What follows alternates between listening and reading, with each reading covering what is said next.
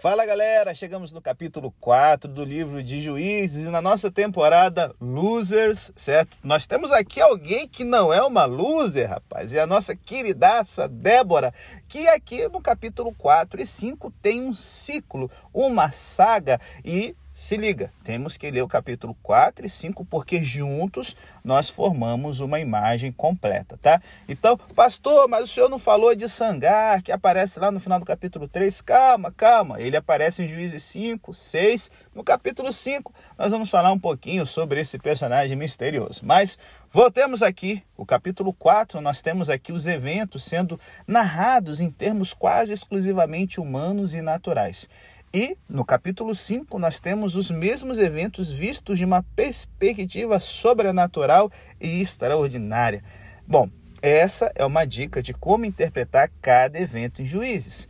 Aquilo que parece mundano e secular tem, sabe, uma outra dimensão religiosa e espiritual.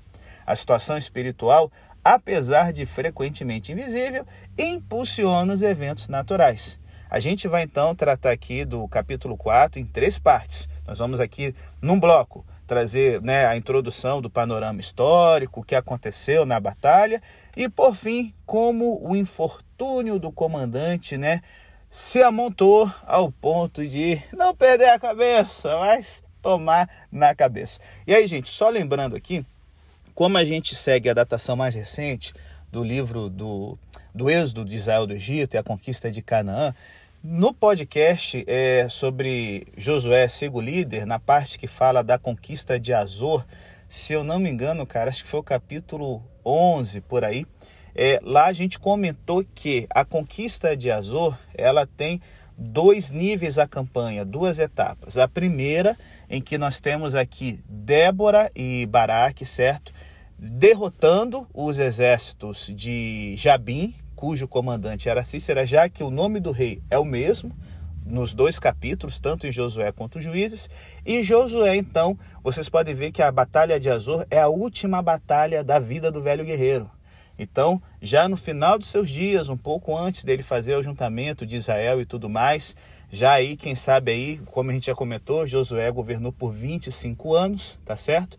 Então, ali lá para o 23º, 24 ano diz, da conquista de Israel, Azor é o último bastião a ser derrotado. Débora e Baraque quebram os exércitos e Josué, com o resto das tribos de Israel, fecha o cerco e destrói essa cidade, que era uma cidade enorme, para os padrões da época. Azor, no período da conquista da Palestina, era a maior cidade da região, com cerca de 40 mil habitantes. Então, nós temos aqui, é claro que na Bíblia as duas histórias estão separadas, mas tanto Otiniel quanto Débora e Baraque são contemporâneos. Eude um pouco mais na frente e tal, mas eles participam desse período aí da conquista da terra, beleza? Então, é essa perspectiva que a gente assume. Ah, pastor, eu prefiro acreditar que o êxodo aconteceu 200 anos antes de Débora e que Débora é separado. Fica a seu critério, não tem problema, mas na reconstrução, né, na linha histórica que eu estou seguindo aqui no nosso podcast, a gente então segue a, a opinião, a tese de que Débora, Baraque e Josué são contemporâneos e eles participam então de duas etapas aí, a conquista dessa confederação do norte. Mas Vambora, vambora! Depois da vinheta, vamos dar uma olhada aqui no que está acontecendo nessa história de losers, onde, graças a Deus, né? Graças a Deus aparece uma como Tiniel, que é fechamento. Essa é vencedora, não perdedora. E aí, Tá intrigado com essa história? Bota na velocidade o e-mail e vem com a gente. Que ó, rapaz, ler a Bíblia, estudar juízes é a maior viagem.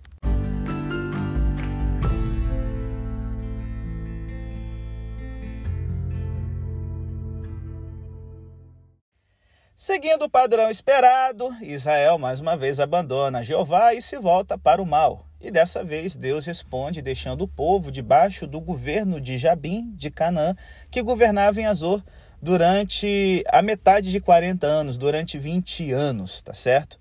O seu general Cícera, ele tinha 900 cavalos, cavalos de ferro. Não existe cavalo de ferro, irmão. Ele tinha 900 carros de ferro. Gente, seria o equivalente a um tanque de guerra, o que na época seria uma força militar incrível, tá certo? E como a gente já comentou, se a gente pegar os nomes das localidades principais na história, elas batem com a história de Josué, capítulo 11, se eu não me engano, que é a queda de Azor, beleza? Então, assim, é... a única diferença é um lugar chamado Haroset Hagoim, que na verdade poderia ser é, é, é traduzido a, a um, um problema aqui de letras hebraicas que são parecidas, é, a, a construção certa do nome seria Ha Galil Hagoim, ou seja, a Galileia dos gentios, a Galileia das nações. Então, todo o mapa ali que a gente vê no Novo Testamento, da área da Galileia, onde foi o ministério de Jesus, Azor era a cidade, Razor, né, que seria a pronúncia certa, significa cercado o nome, era a capital de uma confederação de cidades na região da Galileia, pegando as colinas né, do norte da Palestina. Então, assim, nós temos duas cidades chamadas, chamadas Quedes, uma ao norte, em Naftali, e outra no vale de Kidron, às margens do rio. Né? A fortaleza de Jabim Razor ficava perto da cidade de Baraque, Quedes Naftali. Débora vivia entre Betel e Ramá, na região montanhosa de Efraim, e em instantes nós vamos recriação. E aí por isso que eu pego essa região da Débora, para a gente poder situar junto com Josué aqui essa história. Por quê? Como a gente já percebeu no livro de Josué, do capítulo 12 até o 19, a distribuição das terras entre as tribos. Judá conquista sua região primeiro, depois Manassés e Efraim vão para ação, mas é uma conquista incompleta, como Juízes 1 também aponta, e sete tribos ficaram sem herança. Enquanto elas não estão recebendo herança, elas estão vivendo na região ali, Efraim e Benjamim, que era a região em que Israel fez a ponte de cabeça para a conquista da terra, em torno de Gilgal, Siló e tudo mais. Perceba que Débora, que está ligada com a derrota de Cícera e de Jabim, ela vive na região de Betel e Ramá, que é a região de Efraim, aonde essas sete tribos estavam esperando algo, algo acontecer. Então Josué ele anima essa galera a ir para a conquista e eles só conquistam depois da distribuição do lote de terras ali deles. Então, esse momento é um momento de conflito com Jabim. Débora, ela é levantada por Deus para animar essas tribos. E a gente vai perceber aqui já na história que Baraque, que o nome significa relâmpago, ele está um pouco assim meio receoso de ser o líder dessa fase da conquista. Então, enquanto ali Jabim está, sabe, governando, e aí, gente, fica uma coisa muito assim impactante quando você faz a reconstrução da história. Deus ele está permitindo Jabim governar por causa da infidelidade israelita a, a omissão é tanto pecado quanto você tomar parte ativa em alguma coisa errada. Então Deus levanta essa mulher, Débora, para que ela possa colocar fogo no pessoal. E não é à toa, né? Porque Débora, que é apresentada como profetisa aqui, ela é esposa de Lapidote. Lapidote é um nome que significa tochas ou lâmpadas, né? E ele, na verdade, só aparece para dizer que Débora era casada, porque ela parece uma mulher bastante independente. Alguns sugeriram que esposa da lâmpada, né, significa que ela era uma mulher espirituosa e ardente. Né, ardente assim não, né, na safadeza, né, gente, mas ardente ali no fogo do espírito, aquela mulher raçuda. E ela estava literalmente julgando Israel. Mas assim, o que, que Débora estava fazendo concretamente? As traduções em língua portuguesa sugerem que ela teria sido uma juíza, né, que decidia casos legais. Mas o texto hebraico, no verso 5, diz literalmente que os filhos de Israel subiam até lá para que ela fizesse julgamento. Então isso aqui sugere que em caso específico estava em jogo, não uma série de casos ou um cumprimento rotineiro de obrigações profissionais. Que caso era esse? Bom, a gente encontra a resposta naquilo que antecede e sucede. Os israelitas estavam sendo oprimidos, eles procuraram Débora para o julgamento, ela chamou Baraque para libertá-los. O contexto deixa claro qual caso estava sendo tratado: a opressão de Israel sob Jabim e os cananeus. Quando a gente vê em Juízes 1 que essas tribos que vão ocupar Galiléia, Issacar, Zebulon, Aser, que nem chegou a tomar posse da sua terra, e Naftali, eles agora estão vivendo no meio dos cananeus. A gente tem aqui um tipo de ocupação na Palestina que a gente passa despercebido, mas que a evidência arqueológica mostra. Uma ocupação meio que pacífica, de chegando malandramente e não indo para a guerra, ficando ali no meio. Só que depois você pode dar uma olhadinha ali em Juízes 1, é, essas tribos do norte, diferente de Judá, Efraim e Manassés, o hebraico dá a entender que elas agora que estavam sendo escravizadas pelos cananeus. Então, eles não chegam chegando, Jabim aproveita ali e bota eles dentro do pacote dos seus súditos, tá certo? E aqui, cara, a Débora tá falando, não, gente, vambora, né? Vamos agir. E assim, é, é, é interessante que no momento que Israel procura profetiza para ouvir a palavra de Deus, né? Eles recebem, porque Débora é engraçado que Débora significa abelha mas também lembra o termo hebraico para palavra, que é deber. É, é abelha, deber, palavra. Nós temos aqui uma abelha, Débora, que está apresentando o deber, a palavra de Deus. Israel busca a vontade do Senhor e Débora reagiu chamando Baraque. Em hebraico, como eu já disse, é, você tem dois tipos de Baraque: o ba, bara, Baruch, que é a bênção, e Baraque, que significa relâmpago. E aí, olha só, a mulher da lâmpada, da tocha, e o relâmpago se unem para salvar Israel. Isso aqui, gente, já é uma crítica à adoração de Baal, que era o senhor do fogo e do relâmpago. Não é Baal que tem poder para salvar, mas o fogo e o relâmpago de Deus, esses sim são eficientes. E olha, por meio da profetisa, Deus ordena Baraque para avançar ele consegue reunir 10 mil soldados no Monte Tabor. Deus prometeu que ele entregaria Cícera com seus 900 carros de ferro no rio Quizon. Esse provavelmente não parecia ser um bom plano de batalha, porque o Monte Tabor, gente, se parece com uma tigela virada. Se os 900 carros de Cícera conseguissem cercar o monte com todas as forças de Baraque nele, não haveria escape, Israel perderia 10 mil homens e nem um cerco eles conseguiriam suportar, porque o Monte Tabor não tem fontes d'água. É, os cruzados tiveram algo parecido, é, até o filme né, é, é A Cruzada, ele retrata um momento que os cruzados são cercados no lugar chamado Ratim, pela, na colina de Ratim pelas tropas de Saladino é, você tá com 10 mil homens numa montanha que dá para se cercar facilmente, humanamente falando, é uma furada. E é interessante que Baraque ele não queixou no plano, porque ele sabe que Deus está com ele, mas ele pede uma garantia. E aí, novamente, o padrão de uma fé incompleta aparece. Ele confiaria no deber, na palavra de Des, apenas se a profetisa o acompanhasse. A palavra pela palavra não serve. A mulher que deu a palavra tem que estar junto. E por causa dessa conduta covarde, Débora profetizou que a honra de destruir Cícera, que era ali o general supremo de Jabim, seria dada a uma mulher. Sem dúvida alguma, Baraque e o leitor de primeira viagem acreditava que isso significava que a juíza Débora, né, sei lá, mistério. Então vamos comigo. Ai, eita glória, eu vi luz. E aí Todos se encontram em Quedes, perto de Zananim e do rio Quisson. Aparentemente seguiram então para o norte, para o Monte Tabor, e essa era a trama de Deus para Thais Cícera, que pensou: hum, otários, trouxas, vão cair fácil da minha mão. Só que aí então, um agente é apresentado em Juízes 4,11, Eber, o Queneu. Ué, peraí, os, os queneus, você lembra, eles eram do clã de Caleb e Otiniel. Só que esses caras viviam na área de Judá. E esse camarada está vivendo aqui perto da ação em. Bom, talvez Eber estivesse a serviço do rei Jabim, um capitão mercenário que mantinha a rota de comércio aberta para ele, fazendo uma ponte entre a confederação cananeia e as tribos israelitas. E aí, cara, é interessante que o texto hebraico identifica a linhagem genealógica dele ligando a família de Moisés. E olha, a família de Moisés vai garotear de novo mais na frente no, na nossa temporada aqui, viu? Fique esperto.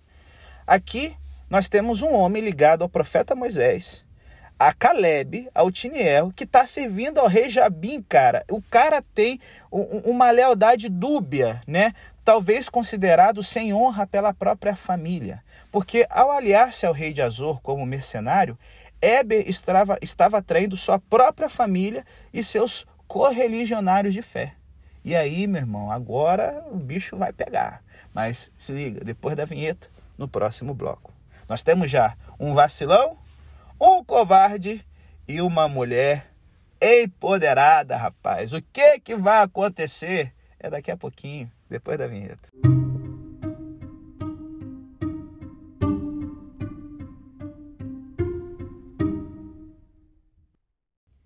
Como já mencionado, Monte Tabor não podia ser defendido contra as forças de Cícera. Ele se aproveitou da oportunidade e seus 900 carros de ferro começaram a subir pelo rio Quisson em direção ao Monte Tabor, sem dúvida pretendendo cercar Baraque. Mas Débora declarou a Baraque que o jogo seria virado e que as forças de Cícera seriam destruídas. Os 10 mil soldados de Baraque abandonaram a armadilha mortal no monte e se dirigiram ao rio, para lá encontrar a força invencível de Cícera com a sua tecnologia metalúrgica avançada. Gente, vocês não têm noção de como o ferro era uma vantagem militar equivalente a drones e bomba atômica numa guerra. Por quê? Esse período que a gente chama de Idade do Ferro, é, ele simboliza a época em que a tecnologia da metalurgia do ferro entrou. Até 1200 aproximadamente antes de Cristo, as armaduras e as espadas e as armas eram feitas de bronze. E o bronze, ele já serve para matar alguém. Só que tem um problema, o bronze quebra. A Ilíada de Homero e a Odisseia, que são escritos no período é, basicamente de Moisés, ali da opressão dos israelitas em, em, Canaã, é perto dessa época. As armas são de bronze e volta e meia elas estão sendo quebradas. As armas de ferro não quebram, galera, é muito raro. Então, assim, você tem os israelitas com uma tecnologia antiga, sei lá, o equivalente a estar tá lutando, né, com espingarda, e os caras aqui com uma metralhadora, mano. Então, assim, é, é, os filisteus, eles têm essa vantagem quando eles conquistam a, a região deles, justamente por isso eles conseguem vencer os egípcios, os heteus, que são os hititas, se estabelecer na costa de Canaã e vencer os cananeus, né? Porque eles têm essa tecnologia super avançada que Jabim já trouxe para si, certo? Então, assim, gente, se o texto fosse realmente um relato de natureza militar, a gente aqui que está lendo poderia esperar na sequência um massacre espetacular. 10 mil simples soldados de armas de bronze contra a tempestade de tecnologia mortal de Cícera virado no ferro, amigo. Só que o que a gente recebe aqui é um completo anticlímax. Toda a tensão gerada até agora se desfaz em oito palavras em hebraico. E Jeová derrotou a Cícera e todos seus carros e a todo o seu exército a fio de espada diante de Baraque. Essa frase toda são só oito palavras em hebraico. O hebraico é uma língua econômica, viu? O quê? Mas peraí, o quê? E os carros de ferro? O que aconteceu? Como Deus os derrotou? Algo grande deve ter acontecido, algo inesperado, mas o texto não nos diz o que. Porque o texto simplesmente não se interessa pela batalha. Porque normalmente juízes reservam as descrições detalhadas para a violência né, intra-israelita, né? Treta de família que ele está interessado, amigo. A essa altura, o leitor é forçado a supor de que, de alguma forma, os homens de Baraque venceram, a despeito de todas as probabilidades, porque confiaram na palavra de Deus. Débora anuncia a vitória e Israel ganha o dia. Uma observação interessante: o texto diz que Cícera fugiu a pé. Por que um homem com uma carruagem fugiria a pé? Hum, vamos ter que esperar pela resposta, né? E aí, o trabalho de Débora, com a exceção do hino no capítulo 5, acabou. Apesar de ser chamada de juíza, em seus 16 versículos, tudo o que ela faz é profetizar. Ela transmite o plano de batalha e anuncia antecipadamente a vitória. Hebreus 11 e 1 Samuel 12 mencionam Baraque, mas não Débora. O texto não diz que Deus a suscitou. Ela não é chamada de salvadora, mas de mãe. Podemos comparar o papel de Débora com o papel do anjo do Senhor no ciclo de Gideão, que nós vamos ver mais à frente. É, nós temos as seguintes semelhanças até entre o anjo do Senhor que se encontra com Gideão e Débora com Baraque. Primeiro, ela chamou Baraque, o anjo chamou Gideão. Ela lhe deu uma missão, o anjo deu uma missão a Gideão. Ela, é, é, é Baraque protestou, assim como Gideão, e ela o reassegurou com um sinal e se uniu a ele, assim como o anjo do Senhor deu um sinal para Gideão. O seu juizado cumpriu-se no seu papel como profetisa, e juntamente com Baraque, ela salvou Israel. Se ela é vista como abelha, então seu ferrão é o relâmpago de Baraque. Mas e Cícera? O que, que vai rolar? Depois da vinheta, o próximo bloco, nós vamos ver aqui, rapaz, uma treta maligna encerrando a história história do general.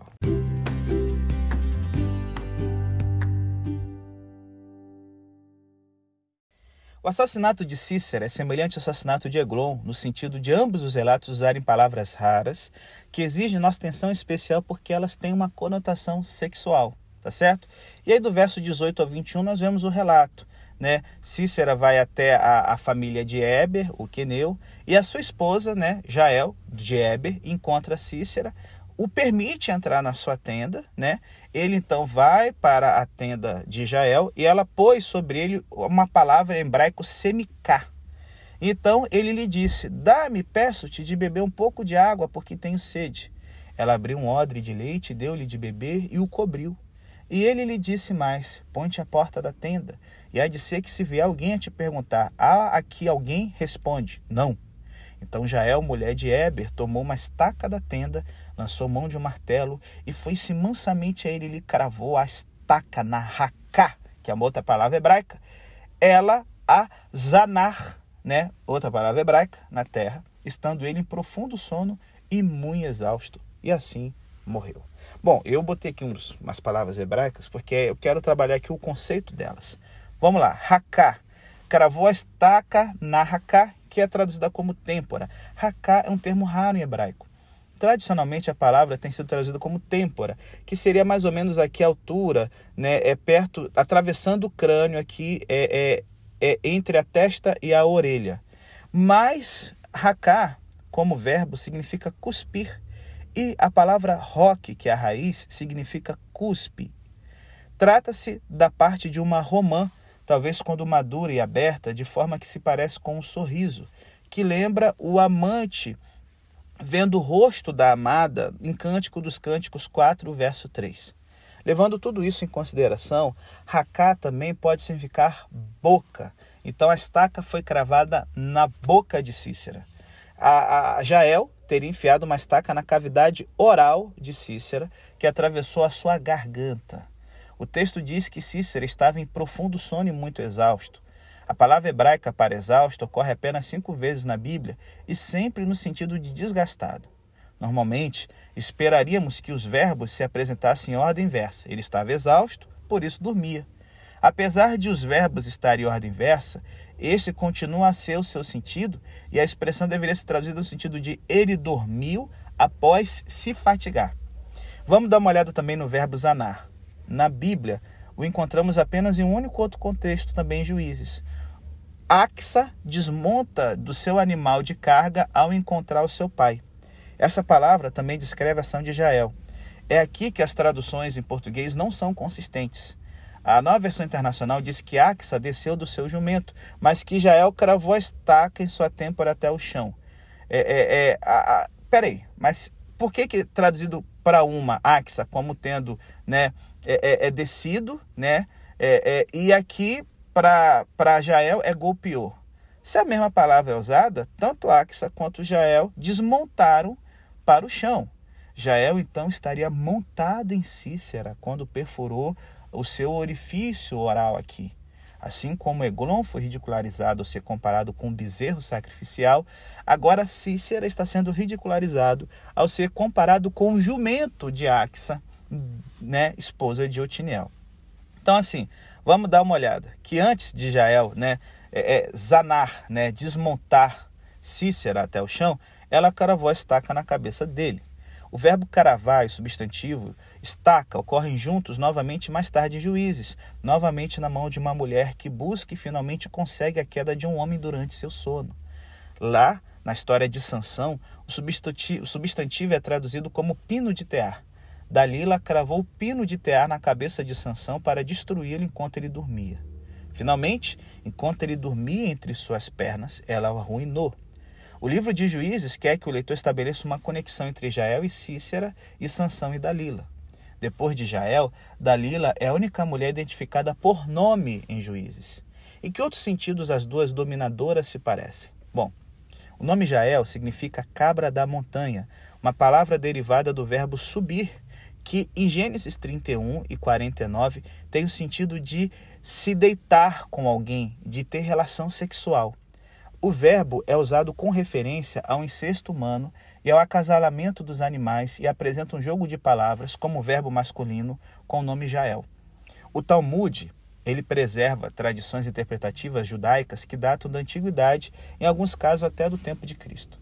No Talmud, no tratado Nazir e Ebamot, o rabino Jonatas alega que Cícero e Jael tiveram sexo sete vezes, e foi assim que os judeus interpretaram a história durante a Idade Média. A identificação de uma paixão tórrida na tenda de Jael não é novidade. O rabino Jonatas interpreta a expressão aos pés dela se encurvou no sentido de terem relações sexuais, como está lá em Juízes 5, verso 27. É, é, outro indício de como essa passagem foi interpretada na Antiguidade é encontrado na saga de Judite, que é um livro apócrifo do Antigo Testamento que tem na Bíblia Católica. É, Judite, ela seduz um general pagão que invade a Judéia e é retratado como um estúpido em relação ao sexo. Ele se expôs tolamente ao perigo porque se apaixonara por Judite, e o texto, ele ressalta a beleza de Judite também seu preparo para ser a mais encantadora possível. Ela deixa Holofernes, que é o general, bêbado, ele desmaia e ela corta sua cabeça. A história deixa claro que a honra de Judite permanece imaculada, mas Juízes não faz nenhuma tentativa de preservar a reputação de Jael. Judite Holofernes é, tem uma versão purificada de Jael e Cícera, mas preserva a tensão sexual. Na porta, quando Jael disse a Cícera, não temas, ela estava falando dos perseguidores ou do seu marido. Ela saiu, o pegou e o levou para sua tenda, garantindo-lhe que estava seguro. Isso, gente, é a mesma coisa que a mulher adúltera em Provérbios 7, 10 a 23 e 9, 15 e 16 faz. Cícera pediu água, ela lhe deu leite. Ela lhe deu o que ela queria, não o que ele pediu. Até onde isso foi? Então, assim, tem outra palavra rara que precisamos explicar, que ocorre apenas aqui em toda a Bíblia, que é semicar. É preciso especular com base nas evidências. Trata-se de algo que já usou para cobrir Cícera, como um manto ou um cobertor? Lembre-se de que ela era uma beduína numa tenda pequena. Se sua tenda fosse vasculhada, os soldados inimigos não investigariam aquele monte trêmulo no canto? Talvez semicar signifique algo completamente diferente. É, o verbo samak é, é, tem uma, é, um, é, significa apoiar-se em deitar seu peso sobre. Foi isso que Jael fez duas vezes. Ela o cobriu subindo nele. Ela colocou seu peso sobre ele na posição feminina superior. Então, Jael se posicionou como homem. Talvez seja essa a razão pelo qual em hebraico quando Cícera pede a Jael para ficar de pé na porta da tenda, o verbo é conjugado com o masculino, como se ele estivesse falando com um homem, ou seja, é um ato falho né, aqui na narração que mostra que foi Jael que tomou a iniciativa. Né? Então, assim, é, é uma tradução é, é, é, é mais assim, sendo fiel à, à ideia do texto, seria o seguinte: Jael se ofereceu a Cícera dizendo: Entra, meu senhor, entra na minha tenda, não temas. Retirou-se para sua tenda e ela montou nele, sentando-se nele. Então ele lhe disse: Dá-me, peço de beber um pouco de água, porque tenho sede. Ela abriu um odre de leite e deu-lhe de beber. Novamente ela montou nele. E ele lhe disse mais: Põe-te à porta da tenda, e há de ser que se vier alguém te perguntar, há que um homem responde: Não. Então Jael, mulher de Eber, tomou uma estaca da tenda, lançou mão de um martelo, foi-se mansamente a ele e lhe cravou a estaca na boca. E ela desceu dele, estando ele em profundo sono e sexualmente exausto, e assim morreu. Gente, sinistro. Cícera aqui é comparado com animal de carga, no qual Jael desmontou, e ela lhe tira a masculinidade, ela o feminiza, já que na, na época a iniciativa, é, é, é, a, a, a, ser ativo era um papel masculino. Hum, ela o feminiza não só com sua posição durante a relação sexual, mas também com o fato de que ela penetrou a sua uma cavidade dele, que foi a boca. Ele até se dirige a ela como se ela fosse um homem. E numa humilhação final imposta pelo autor, Cícera é obrigado a dizer: Ei, Jael, se alguém perguntar, tem um homem aí? Responda que não. Por que não? Porque não havia homem ali, não um homem de verdade, apenas um covarde que ainda está pegando a mulher dos outros, irmão. Então, imagina a, a ironia e o riso que o público original deve ter dado quando ouviu essa história. E aí imagine como ela se posicionou para o golpe fatal. É, é, as cabras da montanha são famosas por sua habilidade de escalar. E a ideia do texto hebraico é que Jael está escalando Cícera uma terceira vez com o martelo numa mão e a estaca na outra. Em cima dele, prestes a desferir seu golpe fatal, se ele tivesse aberto seus olhos, ela poderia ter escondido suas mãos atrás de suas costas e dito: Ei, amor, que tal mais uma vez? É por isso que os verbos estão fora de ordem. Ele estava dormindo porque ela o havia esgotado. Como o Holofernes de Judite, o Sansão de Dalila e o jovem de Provérbios 7, Cícero estava louco por sexo, isso lhe custou a vida. Mesmo que alguns possam questionar a moralidade de Israel, não deveríamos ser tão rápidos em julgá-la. O resultado de suas ações foi profetizado por Débora. O que Jael fez era parte do plano de Deus desde o início para lidar com a opressão de Jabim. E seu desempenho extraordinário lhe rendeu o título de mais abençoada entre as mulheres, no capítulo 5, verso 24. Diferentemente dos malfeitores que Deus usou para um bom propósito, como por exemplo os irmãos de José, o texto sagrado a trata como uma heroína da categoria de uma Judite. O capítulo 4 termina com a destruição de Jabim, em grande parte graças à participação de Jael. Mesmo que o crédito seja dado a Deus, é Israel que realiza isso.